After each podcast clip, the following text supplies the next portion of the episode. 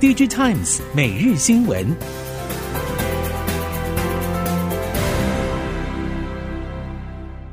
听众朋友好，欢迎收听 DigiTimes 每日新闻，我是谢美芳，带您掌握四月二十一号的科技产业新闻重点。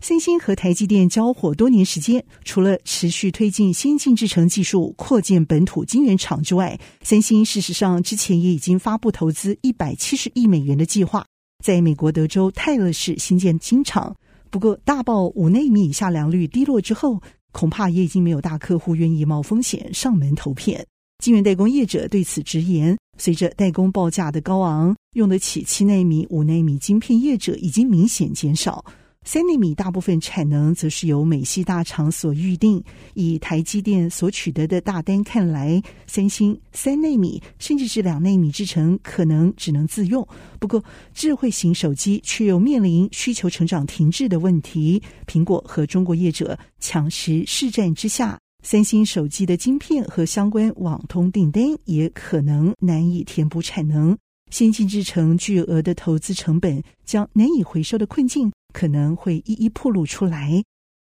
英特尔执行长基辛格坚持认为，英特尔会透过十八 A 的节点成为制程效能领导业者，而且英特尔最近也披露十八 A 提前投产的计划，可以明显看出现在是充满了信心。半导体专家则是对此表示，英特尔最近加速节点的开发，也相信英特尔可以透过十八 A 节点的效能而超越台积和三星。如果这个情况真的发生了，意味英特尔可以扭转过去几年以来在十纳米、七纳米制程节点落后的局势。而专家也表示，相信英特尔能在晶圆代工陷入困境时显著加快制程的开发。虽然并不预期英特尔可以因此重新取得电晶体密度领先的优势，不过也预期英特尔有重新取得晶片效能领先的优势机会。中国大陆封城影响国内网通厂可能是有限的。国内的智易科技相对于母公司人保来说，在这波昆山防疫停工大浪潮之下，受到影响相对比较轻。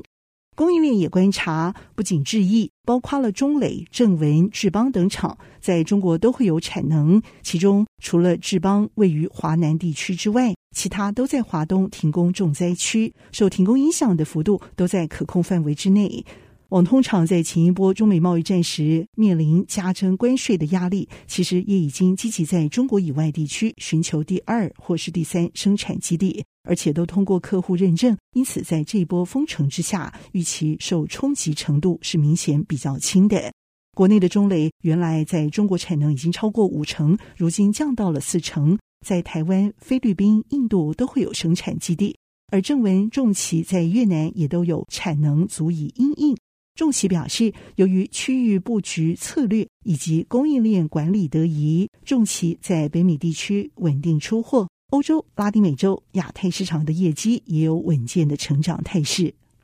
国内的佳士达大本营是在苏州昆山一带，而这次封城对于长三角地区影响比较大，会尽量把人员材料准备足够，来降低供应链的压力。而以目前看来，三月份的营收仍然创新高。不过四月管控严重，因此多少仍然受到了影响，但预估影响不至于太大。至于五六月份，则要观察疫情掌控的状况才能定夺。嘉士达董事长陈启宏指出，主要的关键就在于厂区有宿舍和员工，同时采取分区分流、管控隔离而继续生产。主要是担心有几百家上游供应链虽然可以生产，但不见得有足够的料可以持续三四个月左右时间。因此，目前正协助供应商向当地政府申请优先开工，同时也让供应商有车辆可以进行运送重要关键零组件，借此降低上游供应链的冲击。目前中国封城的做法对于供应链来说是一大挑战，而且由于各地方政府防疫做法并不一致，很难预测什么时点可以结束。也希望疫情能够早点获得控制，好让供应链运作早点恢复正常。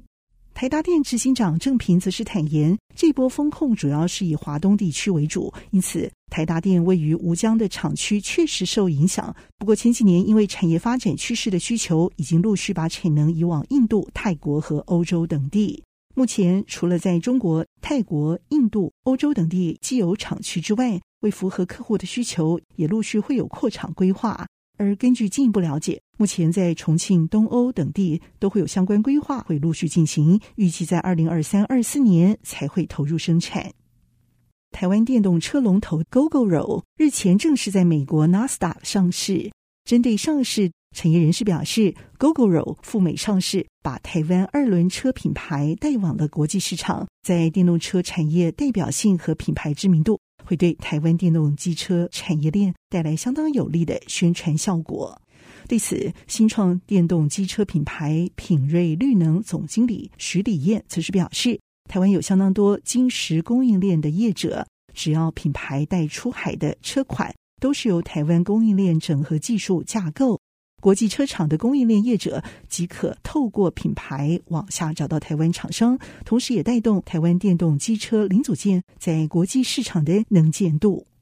威刚科技则是宣布，旗下的威速登金卡多电动三轮车获得嘉里大荣物流采购，也举行第一批交车典礼，而成为嘉里大荣新一代宅配物流车队车款。正式开启台湾商用电动三轮车物流新业，威速登也预计会在今年下半年针对海外市场进行布局，而推出充电款电动车。董事长陈立白表示，相较于四轮和两轮电动车，兼具高负载和灵活性的金卡多电动三轮车，更适合台湾地狭巷弄多的都会区，也能让最后一里路的物流服务做到更好。在宅配物流商机持续扩大之后，今年起将陆续出货，预估将成为电商平台、物流业者和餐饮配送的最佳智慧绿能帮手。DigiTimes 十九号线上举行了一场 Strategy Next 产业趋势发表会暨荣耀会员成立大会。大成公司董事、台湾产业创生平台公司董事长黄日灿在会中发表专题演讲时表示，经济学人认为台湾是地表最危险的地方，他则认为台湾会是地表最有生命力的地方。只要把眼光放远，多尝试，就会走出新的路子来。黄日灿是国际知名律师，职业生涯超过四十几年，业界誉之为策略军师。业界盛传，包括联发科并购晨星、日月光并购细品、ASML 并购汉维科、美光并购华雅科，可成卖掉中国泰州厂，从机壳转攻车用和医材。大连大成为亚太地区最大的 IC 通路商等重要事件背后，都有黄日灿团队的运筹帷幄轨迹。至于裕隆集团的华创车电和鸿海宣布合资成立鸿华先进。攻入电动车产业，黄日灿也是背后重要推手。他认为，台湾过去的成功方程式是生产管理、成本降低、价格取胜。但是时代已经改变，台厂的代工成本优势不在。中国腾笼换鸟之后，红色供应链正设法使用更低廉的成本取代台厂。加上中美贸易战和疫情造成的改变，使得台湾厂商已经无法在华人区开展生产线，就能满足全世界，因为国际分工已经转为在地制造。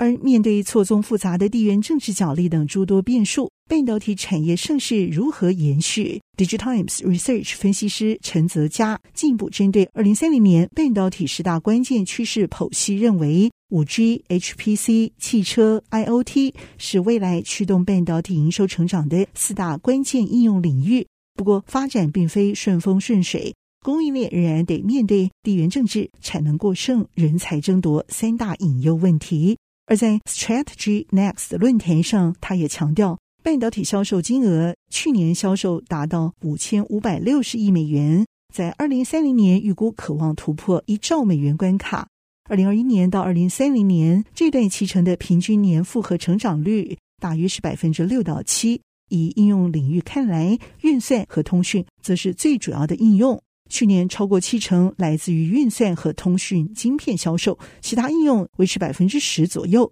而接下来的二零二二年到二零三零年，半导体销售金额平均年复合成长率呈现百分之六到七以上的成长。其中值得注意的是，车用和工控都会在百分之十以上，比重将持续成长。以上科技产业新闻由 DigiTimes 提供，谢美芳编辑播报。